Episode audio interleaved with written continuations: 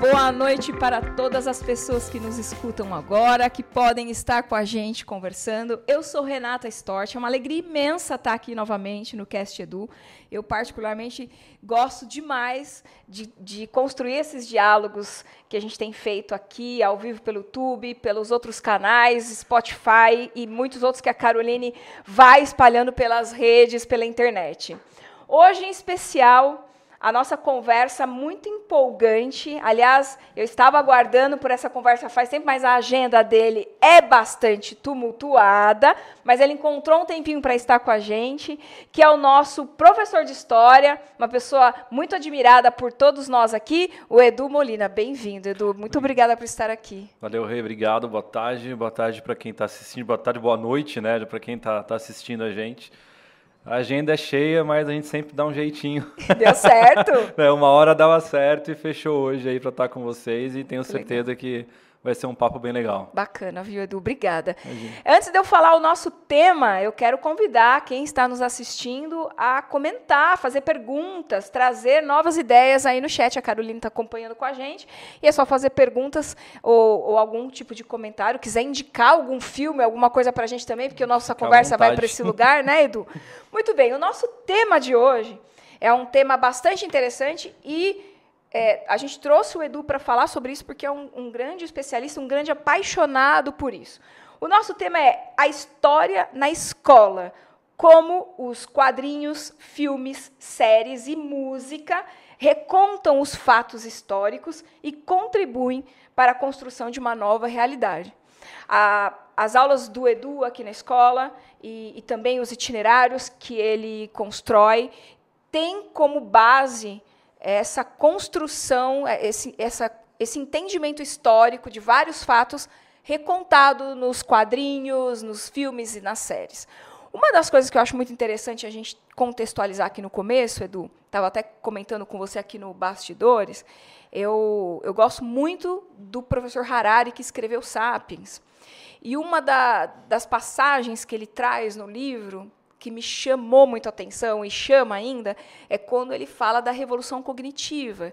Ou seja, o Sapiens, ele, é, há 70, é, 70 mil anos atrás, ele, ele passa a dar um valor maior a essa nossa capacidade de registrar o que acontece com a gente. Então, isso é tão importante que a gente consegue entender a história do mundo e da humanidade a partir de pequenos registros, a, a partir de um, de um pequeno pedaço de carvão, né, que foi uma madeira, uma fogueira, que, que se acendeu há, há, milhares de anos atrás. Então, os fatos históricos ele ele está associado ao nosso tempo e nessa associação de tempo ele faz com que a gente compreenda o tempo passado, observe com mais consciência o tempo presente e, e faz com que a gente possa construir novos futuros. Então, eu gostaria primeiro que você falasse aqui com a gente é, qual a importância da escola trazer para a criança e para o jovem esse saber histórico, saber a história da, da, das coisas. É, eu acho que uma coisa que é legal que você falou é justamente de pensar na questão do registro. É, desde a antiguidade, né, ali na, na, Grécia principalmente, o Heródoto, né, que vai trazer essa ideia né, de, da, da, importância de você conseguir criar um registro e a partir desse registro você contar uma história. Então, quando você está pensando em criar um registro para contar uma história, você está pensando em criar uma ponte de conhecimento. Então, você está pegando um fato, você está contando ele, você dá detalhes ou não, porque o fato depende de quem conta também, né? Uhum. Ele sempre é meio subjetivo às vezes, mas você consegue, de certa forma, criar uma ponte pensando o seguinte: olha, alguém vai ler isso daqui um tempo, né, isso aqui vai fazer sentido. Né, eu vou contar essa história e alguém vai entender, alguém vai interpretar, é, ou né, com o passar do tempo, outra pessoa lê, aí ela vai pesquisar aquilo que você escreveu, e aí você começa então a difundir todo esse processo mais acadêmico da, da história. Né? Então a importância desse registro, pensando na, né, nos dias de hoje, pensando na escola, é justamente você é, começar desde a, dos anos iniciais ali na escola, né, a mostrar para essas crianças né, da importância da história no seu cotidiano. Né? E você vai mostrar que não é só um fato histórico como sei lá, uma Revolução Francesa que é importante, né? mas é importante a história da família. Né? É importante a Sim, história do seu dia a dia. Perfeito. Todos nós somos compostos de história. É, tem um, um, um, pensador, né, o Maurice Halbach, que ele fala sobre memória coletiva e memória individual. E ele trabalha com essa ideia né, das nossas memórias individuais, que são coisas que são registradas né, na, da nossa infância, da nossa memória, né, e as memórias coletivas que são formadas na sociedade. Então, uma acaba puxando a outra. Então, quando eu estou estudando história e eu começo a perceber que, olha, aconteceu tal fato importante aqui, mas, poxa, da minha família tem algo que pareceu, meu pai me contou uma história que falou sobre isso, sobre aquilo. Então você começa a fazer conexões e você vai percebendo que a história ela é muito maior do que uma perspectiva acadêmica daquilo que a gente vê na escola. Perfeito. É, ela não está resumida só naquele livro, naquela apostila que a gente tem. Ela transcende, ela é muito mais do que aquilo. E a gente acaba trazendo para essa criança, para esse jovem, a ideia de que saber a história né, das coisas é, é, saber da gente mesmo. Então, é, é muito bacana que você, quando você começa a buscar a sua ancestralidade, é, quem foi meu avô, quem foi meu bisavô, da onde veio, é, como, como, como eles vieram parar no Brasil ou, ou não, eles, eles foram emigra, migraram de um lugar para o outro. Essas histórias elas nos compõem e, e consequentemente, é, eu gosto de pensar muito filosoficamente sobre isso, que é impossível existir uma história de um ser humano que não se mistura com a história de outro. Afinal uhum. de contas, a nossa história já se mistura no momento do nosso nascimento, da, da, da sua concepção ali. Então, a sua história está misturada com a dos seus pais, da sua família e depois dos seus amigos, e, e elas vão fazendo parte das nossas memórias, como você colocou. Então, é pensar historicamente sobre a vida eu acho isso muito incrível. E a escola traz é, essa ideia de que pensar historicamente sobre a vida, sobre o mundo, sobre como tudo acontece, é trazer para a gente essa consciência de que, meu, respeite e construa a sua Sim. própria história. Essa é a parte que eu acho mais bonita da escola, quando a gente traz a história para dentro da sala de aula. E a história ela faz uma, uma construção é, acho que as disciplinas de humanidades como um todo, ela traz uma construção, é, não que a de exatas não faça, mas acho que a de humana, as humanas são mais diretas, que é a construção do cidadão. É, você começa a aprender as noções de cidadania a partir Sim. desse desenvolvimento. É, então você vai entender é, o, o, os problemas do Brasil de hoje, você vai entender que não é de hoje, ele é desde a época de colônia. Sim, né? e qual é a minha responsabilidade Exatamente, né? Como que eu faço para modificar? Qual que é o meu, qual que é a minha parte no meio de tudo isso? Né? Então a gente vai pensando e vai aprendendo a ser cidadão. Né, construir esses fatos, né, você está aqui, é, nós dois estamos conversando aqui, né, então a gente está construindo alguma coisa ah, esse podcast aqui, né, agora nós estamos fazendo história. Sim. É, daqui uma semana. Adorei isso, né, eu vou nós... falar isso em todo episódio. Tá vendo? então, assim, daqui uma semana, isso aqui ficou no passado. É, talvez daqui a alguns anos alguém vai estar estudando como surgiu né, o Cast do ali no estágio, eles vão levantar e vão olhar e falar, pô, um dia teve um podcast que falou sobre quadrinhos. Né, então você começa a trazer esses registros e aí as pessoas começam, a partir desses registros, construírem novas histórias. Né? Eu acho que isso, isso é o é fantástico da história. Sim, você falou de registro, né? Eu, eu gosto de estudar sobre cadernos. E o caderno do Leonardo da Vinci, meu, ele conta a história de, de de todos os processos científicos, mecânicos do mundo moderno, porque ele desenhava todas as estruturas do, do que ele tentava descobrir e está ali no caderno. Então, se você pensa na hélice hoje, você olha assim, fácil, né, de uma hélice funcionando, mas quando você vai buscar o processo no registro histórico do caderno dele, de como ele pensou na hélice, Cara, a inteligência humana, você, você, estuda sobre inteligência humana, sobre persistência, você vai para várias camadas. Isso é, isso é demais, assim. Eu fico é, encantada por, por essas coisas, assim. E, e, os registros trazem muito isso mesmo. E o Da Vinci é curioso, né? Porque é, eu já vi várias pessoas falarem né, que ele é considerado como talvez o maior gênio da Sim. história da humanidade, né? Porque tudo aquilo que ele fez, Cientista, um artista. cara muito à frente do seu tempo, né? Tem coisas que a gente está que, que se tenta fazer hoje o que ele fez, as pessoas não conseguem reproduzir, né? Por causa da, sei lá, da, da concepção que ele tinha Sim. das coisas, da forma como ele via as coisas, né? Então é é bem interessante quando você para para olhar esses registros e você entende Exato. de onde veio. E se não tivessem os registros, não contaria o processo, se perderia. E aí eu acho que a gente não conseguiria repensar todos os processos atuais de como as coisas estão acontecendo. Os cadernos da, da Marie Curie também, é, de todas as suas pesquisas, do, do, de um novo elemento, do rádio. A, a ciência moderna é, usa extremamente esses registros, assim, usa muito. Então, os registros contam tudo isso. Só que aí a gente sai desses registros antigos, que eram as paredes das cavernas, né, os cadernos. Os cadernos ainda existem, mas em algum momento eles eram os únicos recursos. Hoje a gente tem a tecnologia e a gente tem grandes produções. A gente tem quadrinho, música, filme, e aí você carrega isso hoje para a sala de aula, que é o tema de hoje. Uhum. A gente já fez essa contextualização bem bacana sobre a importância do fato histórico. E agora, como, como que torna essa aula de história divertida, essa aula de história que traz uma linguagem atual para os estudantes. Como que é isso, Edu? Primeiro, como que surgiu essa, essa ideia para você assim? Quero trabalhar com os quadrinhos, músicas e filmes nas minhas aulas.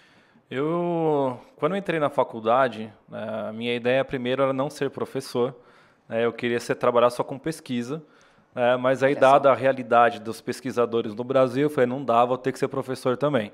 É, e aí, eu tive aula com um professor, o Vitor Calari, é, e ele estava começando as pesquisas em quadrinhos, relacionando quadrinhos com história. É, e aquilo me deixou encantado.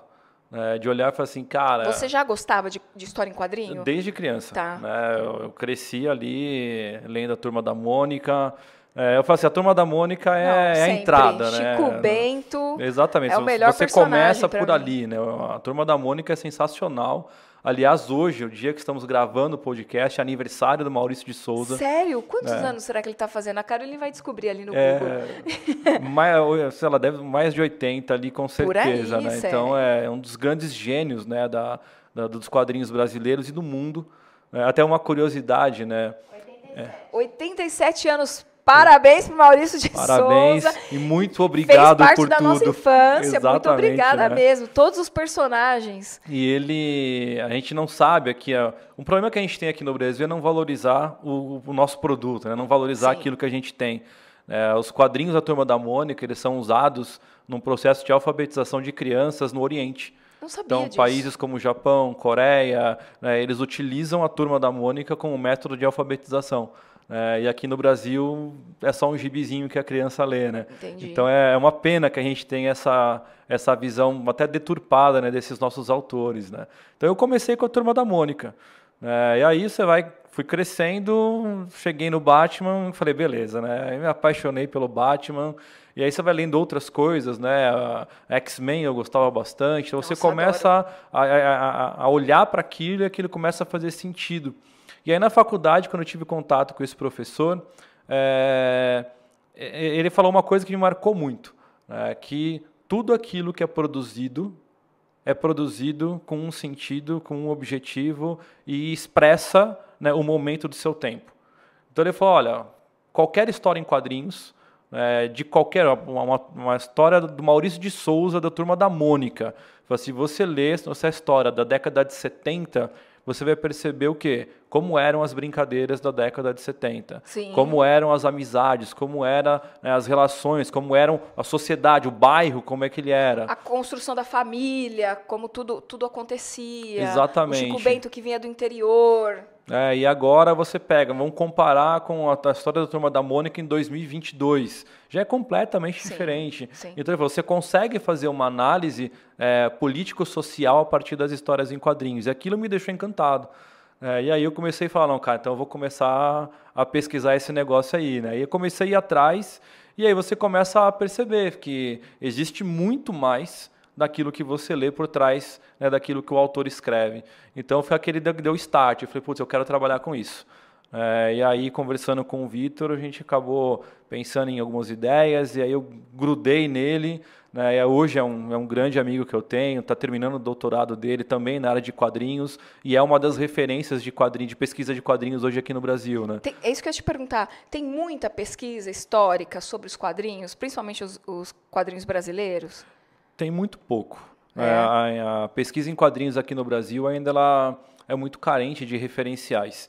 Então a gente tem ainda uma dentro da própria história, por exemplo, dependendo né, de onde você vai, existe uma uma restrição muito grande de entender a história em quadrinhos né, como um produto histórico. Né? Então ela não é tida como um documento histórico. Entendi. Né? Então, por exemplo, meu projeto de, de mestrado, é, eu cheguei a discutir com alguns professores de algumas universidades e alguns deles me falaram, mas isso não é história.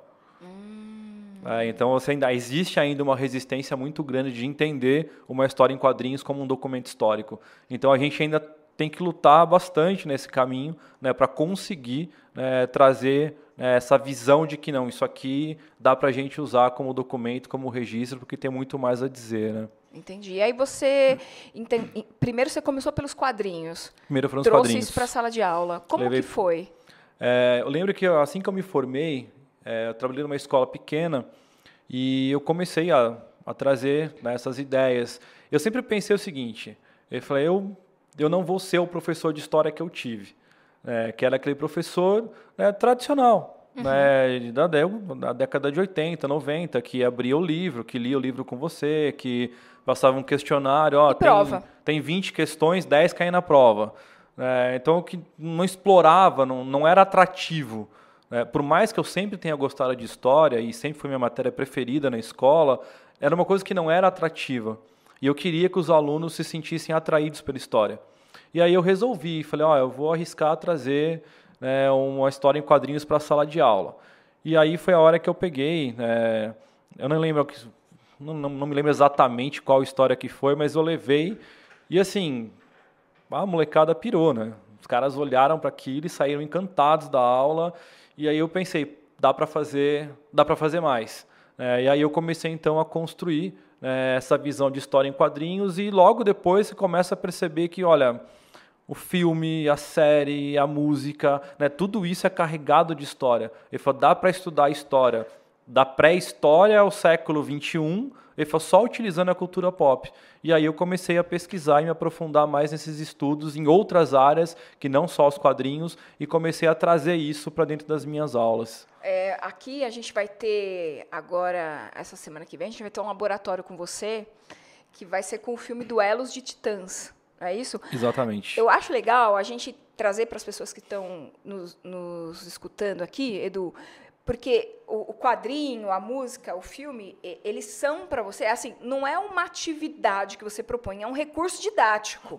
Faz parte da sua prática. Eu, eu, eu, já percebi isso, a gente vê isso muito aqui com você. Então, é, isso é um recurso didático. Você não, não cria uma aula, ah, vou fazer uma aula diferente, vou trazer um filme. Pessoal, a gente vai ver filme, vai discutir e nunca mais traz filme. Eu sei que isso é um recurso didático seu. E aí eu acho legal a gente contar para as pessoas o, o, caminho que você constrói. Sabe, olha, tá bom, eu quero. Eu, eu só trabalho com um filme que tem a ver com determinado determinado assunto uma vez no ano. E, e, também tem, tem várias críticas que, que, que acontecem, porque às vezes o filme ele não é um recurso didático. O professor passa o filme e, e dá a prova sobre aquele filme, sabe? E, então, assim, eu acho legal você compartilhar com quem está vendo a gente qual que é o percurso, você, como que você programa, como que você estrutura. Posso é, juntar uma pergunta do Turito, vou, vou, vou, resumir o nome dele. Ele quer saber se você gosta ou já viu a série Mundo Mistério, produzido pelo Felipe Castanhari. Não. O Felipe Castanhari eu conheço, já vi algumas, algum, alguns vídeos que ele faz, mas essa série em específico não. Mas beleza, obrigado pela dica. Ah, eu estou vendo aqui a pergunta dele, legal. Ah, irei, irei procurar para assistir. Aí tem, tem mais gente aqui. Antes de você falar isso aí que eu, que eu te perguntei, a Maria Rita está falando aqui que trabalhou com o sexto ano, e a Paula está falando que o, o X-Men, Turma da Mônica, traz para a ciência a oportunidade de trabalhar temas controversos. A gente estava falando disso, né, Edu? É. A gente estava falando disso, Paula, agora há pouco aqui, de da, da, música do Raul, mas a gente já entra em que, música daqui a pouco. Uhum. Eu quero muito que você fale isso, Edu, porque muitas pessoas escrevem para a gente, né, falando, tá, mas como, como, você constrói essa aula? Primeiro você pensa no tema, ou primeiro você encontra o quadrinho ou o filme e lembra de um conteúdo e carrega para a sala de aula? Como que você faz isso? Assim, como que você programa a aula? Uma das coisas que, que eu gosto né, na minha personalidade, é que eu tenho insights muito rápidos sobre as coisas. Certo. Então, eu estou assistindo um filme, eu estou assistindo uma série, eu ouço uma música e na hora daquele estalo, eu falo assim, esse negócio dá para linkar com tal aula. E aí, na hora, eu paro o que eu estou fazendo e eu já faço pelo menos um rascunho né, para pensar em desenvolver aquilo ali depois. É, a minha esposa que brinca comigo, assim, a gente vai no cinema assistir um filme e tem vezes que eu saio do cinema e vou pegar um guardanapo na praça de alimentação, uma caneta e já começa a rabiscar. As ideias. E aí ela fala: "Meu, você não consegue só assistir o filme?" Eu falo: "Não, eu não consigo só assistir o filme". Né? Então eu tenho esses insights muito rápidos. Então isso para mim é uma coisa que me facilita bastante. Então é, eu assisto eu penso em alguma coisa, eu faço um recorte e eu já penso onde eu consigo utilizar aquilo dentro da sala de aula. Entendi. Né? Então é um processo que é, para mim é bem natural. O que na verdade é assim, como é um recurso didático, é como se você estivesse buscando referências, é. né? Então, sei lá, tem alguém que busca no Google, num livro, você busca nessa prática é. de assistir filme, de ler gibi e, e, e, associar com o conteúdo de sala de aula. Então, é, é uma prática viva, a gente é. pode dizer assim. Sim, e aí depois, né, depois disso é a parte de juntar. Aí eu pego o conteúdo junto e vou montar a aula. Né? E às vezes, assim, dá muito trabalho, né? Porque, por mais que as pessoas às vezes achem que ah, a história tá lá, não muda nada de um ano para o outro, é sempre é sempre a mesma isso, coisa, né? né? É, a história tá, tá posta, não é. vai mudar. É muito fácil dar aula de história. Exatamente, né? vai lá dar aula de história. é, então eu sempre procuro não só me atualizar, mas trazer coisas diferentes de um ano para o outro, né? Para não ficar aquela mesma coisa. Então, às vezes eu sento para montar uma aula e assim, as pessoas não têm noção, mas você fica ali 8, 10 horas para montar uma aula né, para pegar claro. o recorte do filme, para olhar, para analisar onde ele se encaixa, qual o diálogo. Aí você busca referência acadêmica, com qual autor eu posso discuti-lo. Né? Então você começa, você prepara, e aí, sei lá, vou dar uma aula no PowerPoint. Você tem que fazer todos os recortes, encaixar, montar. A cena, é, o diálogo da cena. Exatamente. E aí aquilo ali depois acaba se transformando na, na aula é, e normalmente, assim, é, você chega para apresentar aquilo na aula, né, os alunos gostam porque é, eles viram o filme, eles têm a. É, dialoga com a realidade deles. Então você começa a ter né, um entrosamento com a sala, muitas vezes a partir daí. Né? Cara, e também existe um processo inverso, né? Muitos filmes buscam os registros históricos para serem Sim. escritos, né? Se você pega é, filmes de eras medievais, Games of Thrones, Senhor dos Anéis. É, é, outro dia eu estava lendo sobre, sobre a construção dessas séries, desses filmes. É, os produtores, os diretores, os roteiristas, eles estudam muito, muito. eles estudam anos, anos antes para poder escrever essas séries, para pegar detalhes de uma guerra, de um confronto, de um trono, é, por que, que assumiu aquele trono. É, é, é as duas coisas, assim, né? Tanto isso que você falou, eu penso no filme e conecto no conteúdo, o filme também. também.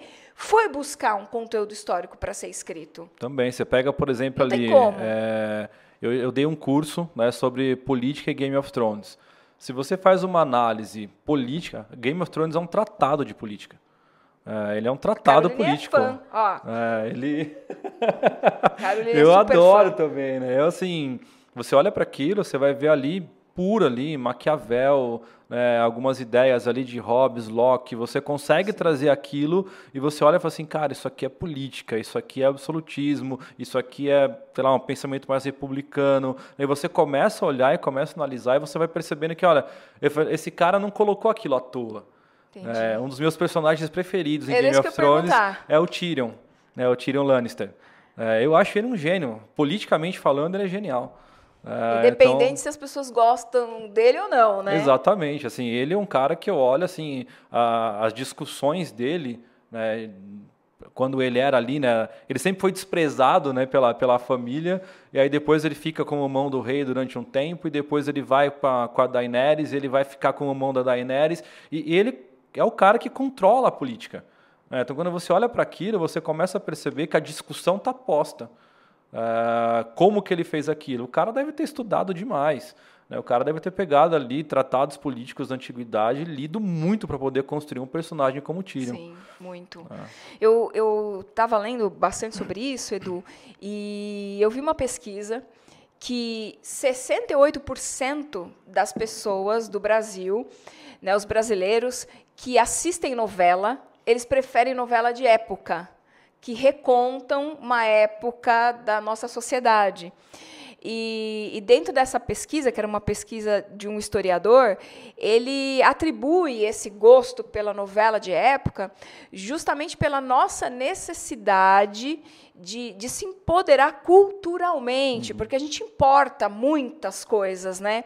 E de repente aparece aquela novela recontando décadas passadas e, e diz que é a preferência dos brasileiros. Então, a novela também é, busca fatos históricos e, e, você vê que a audiência é muito grande.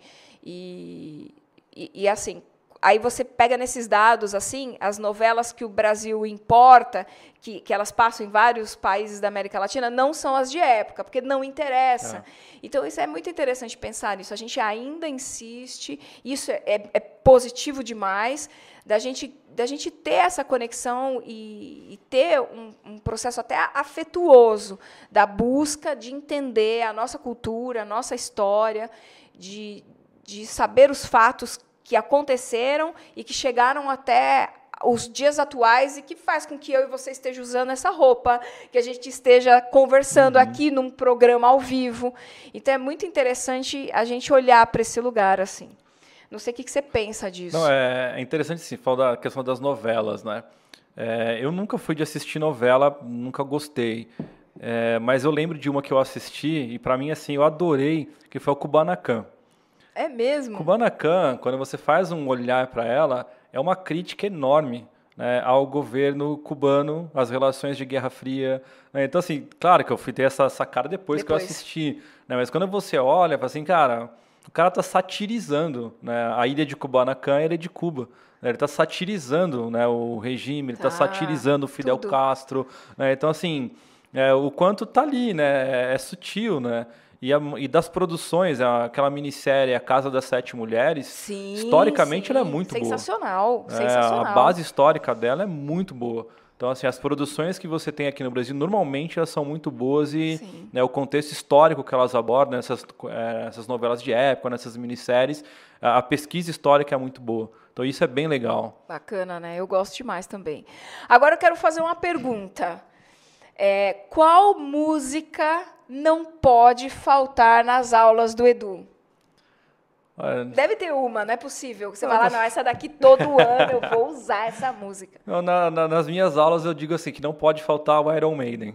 Ah, é mesmo? É, o, o Iron para mim é, além de ser uma das bandas que eu mais, que eu mais curto, né, o Iron ele é uma banda com contexto histórico. Né, o vocalista da banda, o Bruce Dickinson, ele é historiador também, então tem muitas músicas que ele compõe né, que faz parte de uma pesquisa histórica que ele faz. Então sempre tem alguma coisa, né? Uma música que eu gosto muito, né, que, que eu sempre uso, por exemplo, é Power Slave, para discutir as relações de poder no Egito Antigo. É, então é uma música que fala sobre essa, essa visão né, de um faraó que se achava um deus e de repente ele está prestes a morrer e ele descobre que ele é um humano como qualquer outro. Então a música vai discutir, vai falar sobre as questões da, dessa divindade do faraó, as relações de poder do faraó com o povo, vai, vai falar sobre os deuses egípcios, a mitologia egípcia. Então é uma música riquíssima né, que vai discutir esse contexto todo do, do Egito. Né. Sensacional. Tem uma outra que eu gosto muito, né, que é o Passchendaele, é, que vai discutir a Primeira Guerra Mundial. É, então, Passchendaele foi uma música composta com base nos diários né, de soldados que lutaram na Primeira Guerra Mundial. É, então ele teve. A galera tá anotando aí, né? É. O, o Turito, ele tá trazendo, perguntando várias coisas. Você, Deixa eu ver aqui, vamos lá. Professor, estampas Eucalol contam uma história da mitologia. Já escutou? De qual banda? Tem que passar Porque- a informação.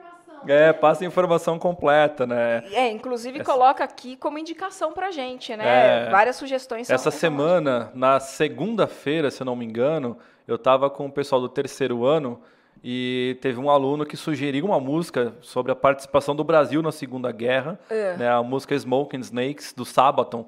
Né, eu não conhecia, e aí ele, professor, olha essa música aí e tal, eu fui olhar, a música era legal, tinha a ver com o contexto, aí rolamos na aula e discutimos a música, né? É, tem, tem muitos alunos é, que, que às vezes faz isso comigo. Aula de filosofia, o aluno vem e ele sugere. Professor, já ouviu essa música? Essa música fala o que você acabou de falar. Eu gosto demais disso. E, e é, é notável assim o interesse deles em fazer essas conexões. Então, por isso que eu, que eu, que eu gostei muito que a gente tá, tá tendo esse papo aqui, Edu, porque é isso, assim, é, é trazer uma realidade muito viva para eles, né? Meu, essa galera ouve muita música o tempo inteiro sem pe- pedir para um tirar o fone de ouvido. Eles andam pela escola de fone de ouvido, eles compartilham fone de ouvido, então eles consomem muita música, série, é, filmes. Então, trazer para esse contexto é trazer uma realidade muito viva para eles. Eles fazem uma associação muito óbvia desses contextos. Agora, uma música brasileira que não pode faltar nas suas aulas. Olha, música brasileira, é, você pega ali a fase da ditadura, por exemplo, Bêbado Equilibrista. Nossa, É, é sim, impossível perfeito. falar sobre o contexto de ditadura do Brasil sem discutir essa música. É, Sociedade Alternativa do, do Raul, né, quando a gente está discutindo os movimentos culturais aqui do Viva a Brasil, né, Viva a Sociedade Alternativa. Então são duas músicas que a gente discute. Na verdade, assim, qual música do Raul não teria, né? Eu, É eu não difícil. consigo pensar. É, É, difícil. né? o Raul é um cara, para mim, assim, que é, ele é muito acima da, da média de qualquer outro músico. É um cara que é um gênio, né? E as músicas dele, até pela época em que ele viveu, né? no, no regime militar aqui no Brasil. Então, assim, a genialidade dele de poder produzir músicas e que essas músicas passassem pela censura Sim. e que pudessem ser publicadas e cantadas, né? O Raul é genial. É, é, a gente estava aqui comentando, inclusive, que a galera da biologia também pode usar as músicas dele, né? Eu prefiro ser essa metamorfose fase ambulante. É, dá para explicar bem o Dá, que dá seria pra usar, isso, né? dá pra usar bastante. A música Estampas Eucalol do Xangai. Beleza, vamos, vamos, vamos anotar A isso aí pra gente dar uma olhada depois. Qual é, mas pode postar mais aqui. É, a, a Paula também está anotando todos os nomes. A Adriana também fala aqui do, do Iron Maiden. Você colocou assim que, que os Stones surgiram com esse rock. é, vamos, vamos falar de política, vamos construir novos pensamentos, vamos, vamos é, fazer críticas a, a alguns sistemas. E como que foi isso? Que porta foi essa que foi aberta? Você tinha ali no, no rock, mais ou menos desde a década de 40, 50, né, o- aquele chamado rockabilly, né, que é o Elvis Presley, Little Richard, Chuck Berry, né, que é um rock que tem muita influência do blues, né, é, um- é uma coisa que vai se construindo ali. Né. E ali na década de 60 surge a, a primeira boy band do mundo, que são os Beatles. Tá? Então a primeira boy band que existe no mundo são os Beatles. E você está iniciando um processo na Inglaterra de um movimento de contracultura, né, que vai estourar, né, principalmente lá nos Estados Unidos, ali na, com o Woodstock. Né, Woodstock é o auge dessa contracultura. Então, no começo da década de 60, eh, os Beatles aparecem, aquela coisa mais quadradinha, mais para agradar. Eh, os Beatles depois, né, eles vão acabar construindo outras músicas, outros álbuns que vão também romper um pouco com isso. Mas aí vem, a, vem os Stones em, em 63. Né, 62 vem os Beatles, 63 vem os Stones.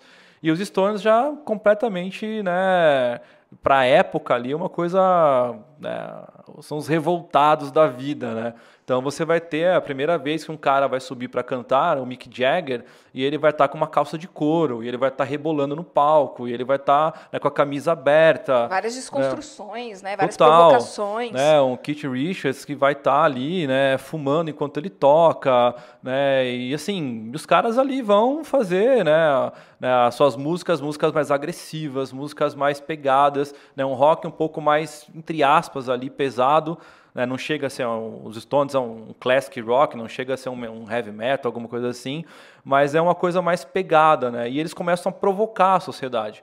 É, tem um livro que é fantástico, eu esqueci o nome do autor, mas ele se chama Os Stones no Banco dos Réus. Nossa! É, e o autor do livro, ele pesquisou todos os processos que os Rolling Stones sofreram, né, por conta de serem essa banda já vai achar que, pra gente aí postar no que chat, rompe, galera. né, com a que rompe com essa estrutura social. Ô, né? Edu, e, e isso, isso é muito interessante você trazer, porque todas as vezes em que, em que houveram censuras, os artistas foram os que mais sofreram. Né? E, e em contrapartida, é o que eu acho fantástico na arte, que ela se reinventa. Exatamente. É, então, assim, você vai me censurar aqui, beleza. Ok. Ele, vai se re- ele vai se reinventar e Exatamente. ele vai ali. Né? E aí você fica perseguindo e você não é, consegue. E é isso, né? Caminhando contra o vento, sem lenço, sem documento. Então você precisa é, fazer interpretações daquilo que está sendo dito, mas que não está explicitamente Exatamente. dito. Então, por isso que a arte, todas as artes, são as que primeiro são censuradas porque elas trazem essa subjetividade de interpretação dos fatos e carrega a história, o tempo presente e agora reconta. Então, hoje, quantas músicas eh, a gente não consegue eh, fazer uma associação com o tempo passado né, e estudar essas músicas até hoje? É, a gente falou do Raul, mas Rita Lee, Rita Lee a também. importância dessa mulher para a sociedade brasileira, para a nossa cultura, desenvolvimento e tantas outras pautas que a gente pode trazer que nasceram nas músicas dela. E a Rita Lee, você vai pegar, por exemplo, né, até além das músicas, é uma mulher que não tem espaço na sociedade. É né? uma mulher numa sociedade machista, patriarcal, no meio de um regime militar, e ela vai e Sim, vai cantar. E vai ela vai cantar. cantar, e ela não tem medo. Né? E ela canta, e ela.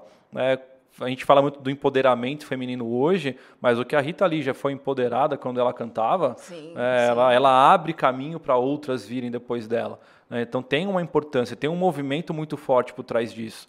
né? E a arte, eu acho que ela tem essa capacidade. É, eu tenho um amigo que ele fala que ele é artista plástico e ele sempre fala que é- são nos tempos de crise que a arte mais floresce. né? porque eles precisam se reinventar, eles não podem ficar né, na- no senso comum. né? eles precisam sair dali e precisam apresentar algo diferente. Então a arte como um todo, e aí geral, né? Quadrinho, filme, série, música, Tudo. artes plásticas, o, o que for, né? Você tem produções extremamente inteligentes, né? Que saem do padrão para poder justamente atender essa demanda, né? A Caroline colocou aqui o, o, o livro Encurralados, os Stones no Banco dos Réus, do jornalista inglês Simon Wells. É isso? É isso aí. Legal, já já está posto lá. Ó, tem uma pergunta aqui é, do Turito, vou te chamar de Turito. É, professor, o que você acha do Belchior? Olha só o que, que ele trouxe para a nossa roda. Adorei, viu, Turito? É, que também é um cantor que passou pela ditadura militar e a música Caso Comum de Trânsito é uma música em crítica às torturas. O que, que você acha do, do Belchior? Não, é mais um. É mais um que vem. é, o Belchior, inclusive, eu acho ele muito injustiçado. né? o Belchior é um cara que não tem o reconhecimento que ele merece ter. Sem dúvida, concordo É, com você. É assim, é, se você perguntar para juntar 10 pessoas e, E- perguntar quem foi o e- Be- Belchior, não e você sabe nem vê quem a é. juventude cantando um trecho de Belchior, porque o Emicida carregou o refrão da música dele. Então você vê a galera cantando, mas nem sabia que era um trecho da música dele. Exatamente. O Belchior é, é bem interessante, inclusive a história dele, é, porque ele teve música que foi interpretada pela Elis. É, então, assim, é, é interessante notar que para ele aparecer, ele precisou muito, ele precisou desse apoio da, da Elis. É, então você tinha aquela coisa, né? Assim, a Elis Regina, é, ela praticamente não tem composições dela, se não me engano, ela não tem nenhuma composição, né? mas ela sei. é a maior intérprete do Brasil. Né? Então, assim, as pessoas tinham aquela coisa assim, cara, se a Elis cantar uma música minha, eu estouro. né? Então, assim, ela recebia muita, né, mu- muitas músicas, ela recebia muitos contatos com artistas, né, e o Belchior foi um deles. Né? e aí ela canta, então, a música do Belchior, é, e aí o Belchior vai acabar estourando depois disso, né? Mas ele também é extremamente inteligente, né? A perspicácia dele de escrever as músicas, a forma como ele se coloca, é, é brilhante. Sim, demais. E, e, é muito interessante a gente, a gente olhar para esse lugar, Edu, da arte, todas essas artes, carregando os fatos históricos e, e como não trazer isso para a escola. Né? Na, verdade, eu nem consigo imaginar como que nós tivemos aulas de história e, e não se utilizou esses recursos para que a gente pudesse estudar com profundidade, com, com associação histórica de fatos sendo contado de uma forma animada, de uma forma divertida ou de uma forma é, ilustrada. É, é, é, tornar vivo o estudo. Não que o livro não tenha a sua importância, o livro tem, sempre vai ter. Mas como é que a gente sai do livro né, e conecta isso com imagens, com uma realidade mais viva? Pô, quando a gente está estudando história medieval e você assiste um filme que, que tem lá a configuração da roupa, da era, dos fatos, aquilo é brilhante, é mágico, a gente se apaixona. Então, por que não, né? Por que não? E aí eu queria que você falasse mais sobre isso. Então, você já contou para a gente que as ideias vêm porque você se nutre muito desse produto, né? Assistir filme, série, quadrinhos é um produto que você consome e que você cria ideias e constrói as suas aulas. Mas, mas deve existir, porque assim, a partir disso você vai ter outras construções pedagógicas. Vamos voltar para a escola um pouco. Então, uma avaliação. Como é que você faz uma avaliação a partir de, de, uma atividade, de um estudo que você usou quadrinho, música, filme, enfim, co como é que você faz isso? Então, a gente pode tem, tem várias formas, né, que, que dá para a gente trabalhar com isso, né? É, por exemplo, eu posso trazer a ideia para eles e posso pedir para eles pesquisarem né, outras fontes. Então, ó, nós vamos discutir, é, sei lá, Segunda Guerra Mundial vamos ver o que, que tem de produção cultural sobre a Segunda Guerra Mundial né, e deixar os alunos pesquisarem e trazerem e darem aula né, e falarem sobre aquilo. Né, dá para né, às vezes eu faço isso com eles, né, a gente faz um depois que apresenta ali a música, a gente faz um, um bate-papo geral, é, o que, que eles entenderam, a gente vê às vezes estrofe por estrofe da música, pedaço por pedaço, o que, que o autor quis aqui, o que por que, que a gente esquece, por exemplo, que a música não é só a letra. É, o historiador tem, ele se prende na letra, mas a música é um conjunto. Né? Por que, que em determinado ponto a música sobe? Por que, que em determinado ponto o rock fica, fica mais agressivo? Né? Por que, que existem essas nuances? Né? Você pega uma música do Iron Maiden, por exemplo, tem horas que você tem ali um solo de 3, 4 minutos. É, por que, que esses 3, 4 minutos estão ali? É, é só para, sei lá, o cara dar um show. Isso é genial. É, é você entender que, olha, sei lá, eu estou discutindo aqui o, o Passchendaele que eu citei. É, então, durante uma parte, eles ficam ali, acho que 3, 4 minutos que o Bruce Dickinson não canta, né, mas de fundo você ouve bombardeios, você ouve gritos, né, e o cara tá tocando solo, e aí de repente ele acelera o solo, e aí começa a vir mais tiros, aí ele reduz, diminui, aí para um pouco, e aí depois. Então, assim, tem toda uma composição, e é isso que eu, que eu tento fazer com que os alunos, com que os alunos enxerguem. Sabe? Que assim, tem muito mais coisa ali. É uma ali. linguagem que comunica, Exatamente. né? Não é só a música para é. você curtir. E aí pensar com eles isso, vamos avaliar nesse sentido assim de como a gente consegue entender, né? Como que a gente está conversando, dialogando com a música, né? Como que ela pode agregar valor não só na disciplina, mas como que ela agrega valor para a vida, né? Para aquilo que eu estou construindo. Então acho que são formas. Que é o que dá o sentido de você ser estudante, né? É. De, de você buscar compreender as coisas do mundo. Não é só, ah, legal, eu aprendi Segunda Guerra e. Ah, e assim, e, e você pode usar qualquer coisa. É, eu assim, você olha ali para quando eu estou pensando na aula, estou olhando para a apostila, eu estou lendo o texto e você vai pensando o que, que dialoga com isso, né? Porque o texto ele é importante e eu acho que a fundamentação acadêmica ela é fundamental. É, não adianta eu simplesmente passar um quadrinho para eles e não trazer um, uma referência. Olha, tal autor fala sobre isso. Eu preciso que eles entendam o fundo acadêmico também. Né? Não é simplesmente sim, sim, mostrar claro. para eles o que está ali. Mas assim, como que eu vou dialogar? Como é que eles vão achar essa aula interessante? É, e aí foi, é, foi engraçado porque é, eu estava com o primeiro ano, há uma semana, duas semanas atrás, e eu estava dando uma aula sobre política, ali discutindo um contexto político com eles, e eu me lembrei de um episódio da Peppa Pig, né, que falava sobre política Caramba. e relações internacionais. E aí eu falei, gente, para, vamos ver a Peppa Pig. Aí coloquei o episódio da Peppa para eles e a gente assistiu a Peppa. e aí eu falei, tá vendo? Vocês conseguem olha, mas perceber? Olha a diversidade de, de, de possibilidades de se aprender sobre o mundo. Você vai de Iron Maiden a Peppa, Peppa Pig. Pig. Isso é demais. Então, mas eu acho isso demais. A gente tem a identidade do Turito revelada. Mentira. É o Arthur Lucas, do sexto ano A. Ô, louco! Lá, que demais! Ele tem muito contato com cantores desse modo. Belchior, Chico Buarque, Chico César, entre outros que faziam críticas à ditadura. Então, olha ah. só, a gente vai convidar o Lucas, do sexto A, para dar uma aula com o Edu no ensino médio. Nossa, sensacional. É, o, é, e, e, assim, Arthur Lucas. Arthur Lucas, no do sexto, sexto A. No sexto ano, olha a riqueza. Chico As Buarque, aqui, as perguntas, é, eles percebem, né? Quando você tem um estímulo é, não importa se você tem 11, 12 anos, se você tem 18, 19, né, ou passou dos 40, né, se você tem a estímulo... A linguagem musical, artística, fala ela, com ela você, é colocada para né, todas fala as com pessoas. Você. E, e, isso é até, abrindo um parênteses muito rápido aqui, que é uma das nossas maiores discussões aqui, de que é, música para criança não, não precisa ser só a música que a gente considera uma música infantilizada, né?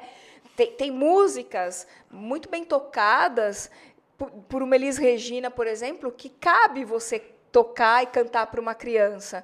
Não, a gente não precisa para esse lugar. Então, assim, não é só a, a, a Peppa Pig ou, ou qualquer outro desenho animado que, que vá trazer uma contextualização histórica para os estudantes. Não, né? É... Pode buscar. Por exemplo, você pega ali da, na música clássica, o Vila Lobos, né, ele tem é, uma obra que são 20 cirandas né, que ele pega 20 canções infantis e ele transforma aquilo em música clássica.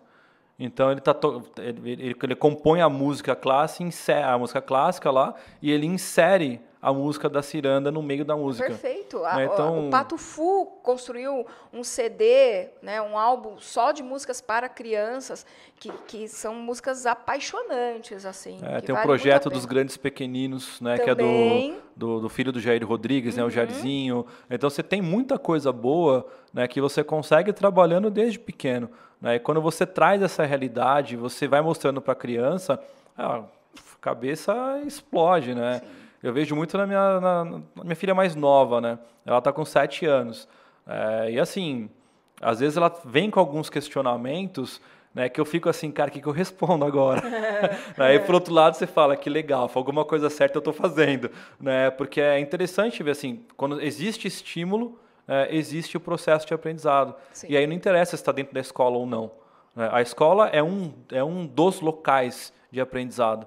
É, então, quando você consegue enxergar tudo que está ao redor, você percebe que tudo aquilo é, um, é algo que constrói, é, o, que, o que te constrói né, para que você tenha essas vivências todas. Isso é muito né? importante, Edu. Essa sua fala agora foi, foi genial e eu gosto de pensar que a gente tem um documento base no nosso país. E ele carrega muitas coisas, não só o conteúdo de história, por exemplo, que é o, o que a gente está trazendo hoje aqui para essa conversa, ele não só traz o conteúdo que, que deve ser abordado em cada série, em cada segmento, mas ele traz as habilidades que os estudantes precisam desenvolver a partir desse componente. E, e, e o que a base carrega de história, assim, é, são habilidades que eu considero é, humanamente necessárias para o desenvolvimento de qualquer pessoa. Eu até imprimi, trouxe aqui algumas. Olha só, uma, uma da, das habilidades é lembrar. E eu achei isso tão incrível. Né? Então, a gente tem um documento base do nosso país que diz que é importante aquele ser humano aprender na escola sobre lembrança, sobre lembrar as coisas, a importância de lembrar as coisas. E, e, e aí você colocou uma coisa aqui que eu quero trazer de volta, fazendo uma associação com isso, é de que você traz, por exemplo, um filme, uma música, e a partir, ou seja, o estudo não é só uma interpretação da música. Depois você gera atividades para contextualizar ainda mais o que a música trouxe como provocação, trouxe como fato histórico, como vídeo, como quadrinho. Então, eu entendi que você tem o pré ali, você prepara, por que, que eu estou trazendo esse filme, o que, que esse filme está falando, e depois você ainda constrói processos ali de aprendizagem a partir daquele filme. Que é onde todas essas habilidades vão sendo exploradas, vamos Sim. dizer assim, desenvolvidas, na verdade, é, é um termo mais, mais aplicável aqui. E eu queria que você falasse um pouco desse pós né? Assistiu o filme, debateu ou escreveu, entendeu o contexto histórico que ele carrega e acabou, não. O pós, como é que você carrega esse filme é, para essas outras aprendizagens? Não, o, o, pós é aquilo que eu, eu penso assim: é, eu posso ir até um determinado local, dali para frente é o aluno. Ah, então, certo. o que, que eu posso fazer até que eu chegue nesse ponto que eu posso fazer, que eu posso influenciá-lo que eu posso fazer com que ele pense e como que ele vai pensar dali para frente. Eu acho que o pós ele está mais nessa transição né, daquilo que o professor faz com aquilo que o aluno entendeu, absorveu e leva para a vida dele. Né? Então, eu, eu, pelo é menos. É uma gente... nutrição, né? Que Exatamente, faz, né? A gente está ali para fazer isso, né? Então, a gente pegou uma música, pegou um quadrinho, olhou, analisou, estudou. Foi, então, beleza. Agora, daqui para frente, é, como que você vai aplicar isso no seu contexto? Né? A questão do lembrar é muito importante, né? porque é legal assim, eu, eu encontro às vezes com alunos que eu dei aula 10 anos atrás, e aí ele fala, pô, professor, pô, eu ainda lembro daquela aula que você deu do Capitão América, né? pô, aquilo me marcou e tal, não sei o quê. Então, é, é legal porque, assim, marcou a vida Sim, dele. isso é fantástico. Né? Isso, para mim, é o pós. Né? Marcou Entendi. a vida do aluno, ele entendeu, ele captou aquele conteúdo e ele trouxe para a vida. Porque, para mim, a educação ela não é só a questão acadêmica, né? a questão é a vida. Né? A educação é a vida. Né? Então, a escola te dá um preparo para aquilo que vai ser lá fora. Né? Então, se ele consegue levar isso para a vida dele, eu acho que assim, a minha parte está feita. Que ele, que ele possa lembrar de, de referências, né? que, é. que são referências que dê segurança, que ele possa lembrar de estudos que, que traga é, o processo ético na hora de fazer escolhas. Então, é, é, vale muito a gente reforçar isso, né?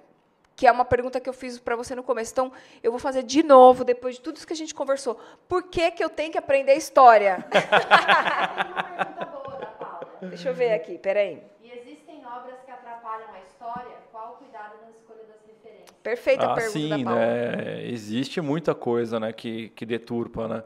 Então, quando você vai pegar, por exemplo, né, uma história em quadrinhos, é, hoje a minha pesquisa de mestrado é em história em quadrinhos.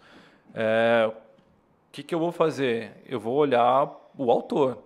Eu vou entender qual o contexto que ele escreveu aquilo, por que, que ele escreveu aquilo. Uhum. É, se ele está pensando numa crítica ao governo, se ele é mais radical, se ele não é, se ele é extremista. É, eu, eu, preciso Concordo. entender quem é o autor. A partir do autor, eu vou ver a obra dele. Aí eu faço, aí você faz aquela leitura, ou assiste, o, né? O professor é sempre o curador, né? É. é. sempre o mediador, aquele que faz a curadoria do conteúdo, na hora de trazer a experiência, na hora de trazer as ideias, na hora de apresentar a proposta. Eu o penso assim, é o curador. Tudo, tudo que a gente trabalha, é, até aquelas produções que não são boas, você consegue trazer para uma discussão.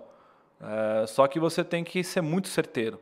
É, porque uma, uma produção que não é boa, que distorce o contexto, né, se você não for muito certeiro, você perde a mão e você perde a aula e perde o aluno.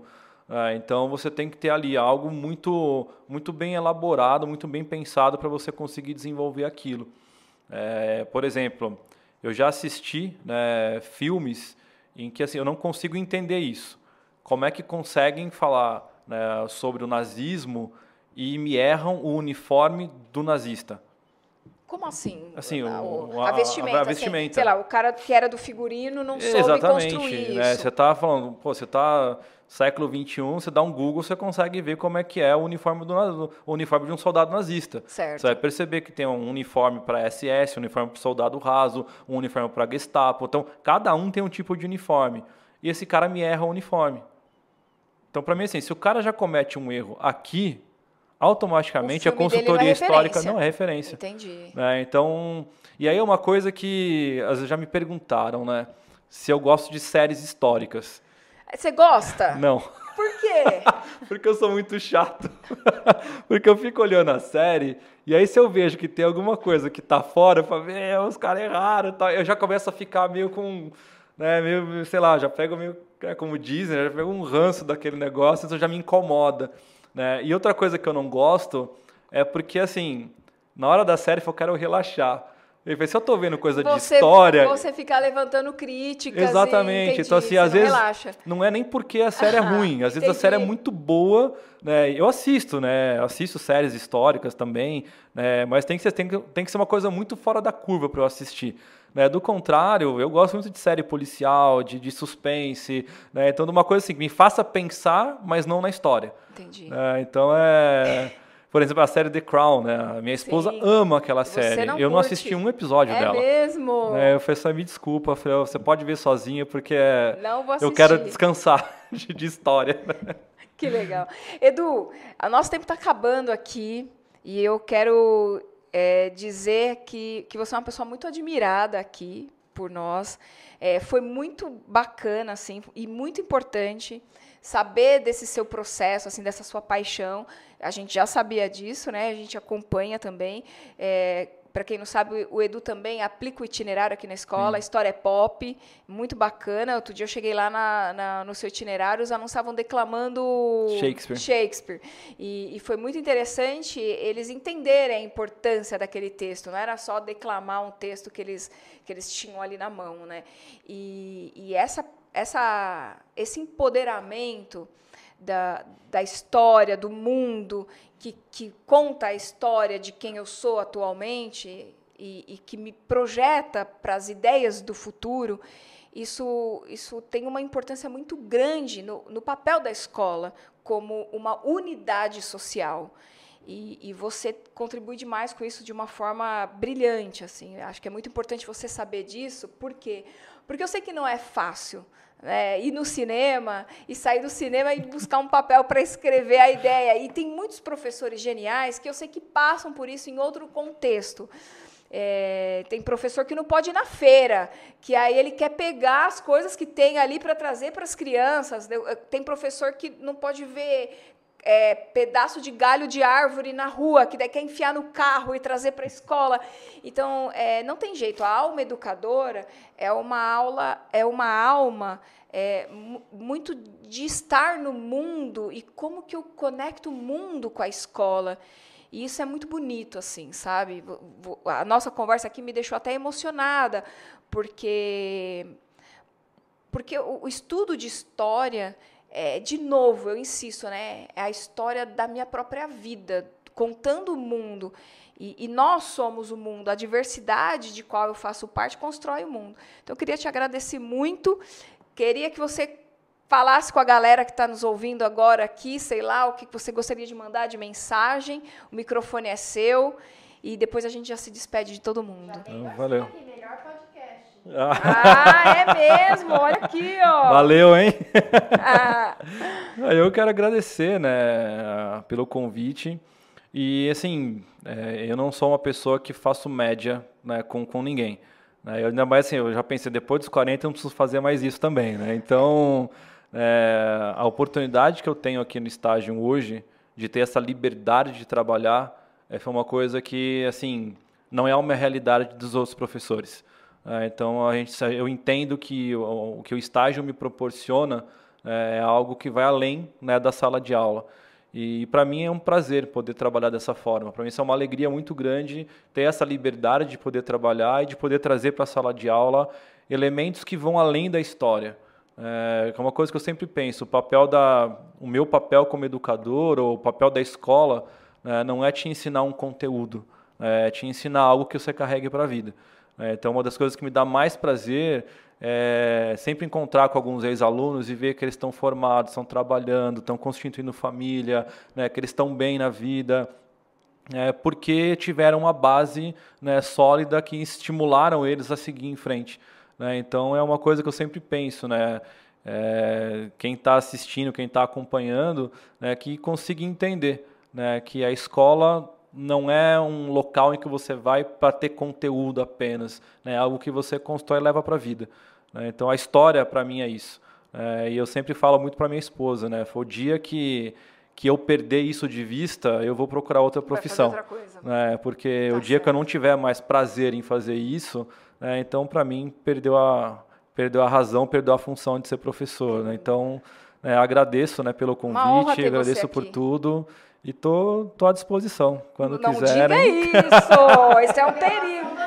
Tá gravado isso, Caroline, que ele tá, se é, colocou à agora- disposição, né? Não faça foi, isso, né? agora já foi, tá gravado. nós, nós vamos usar muito esse áudio. Edu, é, eu, quero, eu quero terminar dizendo é, uma coisa que eu tenho certeza que todo mundo que está ouvindo a gente, você, Carol, vai concordar comigo, que se a gente recebesse em algum momento, sei lá, de algum deus, alguma divindade, a oportunidade de voltar no tempo por uma hora na história da sua vida, todo mundo gostaria de voltar para a escola. Eu quero, eu, eu- sabe assim, você vai ter, você vai ter essa ficha aqui, você vai entrar naquela máquina e você vai poder voltar durante uma hora para algum lugar. E eu tenho certeza que a maioria das pessoas gostariam de voltar na história da sua vida no momento em que ela esteve na escola. Porque as relações que a gente constrói ali marcam eternamente a história da nossa vida, sabe? A tal ponto de que se você daqui 30 anos você passa no mercado, você reconhece, você pode não lembrar o nome, você reconhece os seus amigos de escola. Então, já que a gente está aqui falando de estudo de história, história da vida, é muito importante a gente entender a marca da escola na história da nossa construção humana. É, eu, eu sou uma grande. é, assim, eu, eu defendo muito a existência da escola. Eu, eu acho que a, a escola tem uma função humanitária gigante na sociedade e as nossas histórias são muito bem contadas a partir desse lugar. Então, eu gostaria de deixar essa história contada no final do nosso podcast, que existir na escola, estar na escola, é uma base histórica muito bonita para a nossa huma- humanidade, que a gente possa nunca esquecer dessa história vivida e que a gente, como educadores, possa sempre lembrar que nós estamos fazendo parte da história da vida desses estudantes. Isso é extremamente importante. Agradeço demais por você estar Valeu. aqui, agradeço quem está com a gente, quem participou. Só uma coisa, tão importante que o Lucas disse que ele amou o podcast e que ele quer te conhecer, quer conversar com você Ah, amanhã.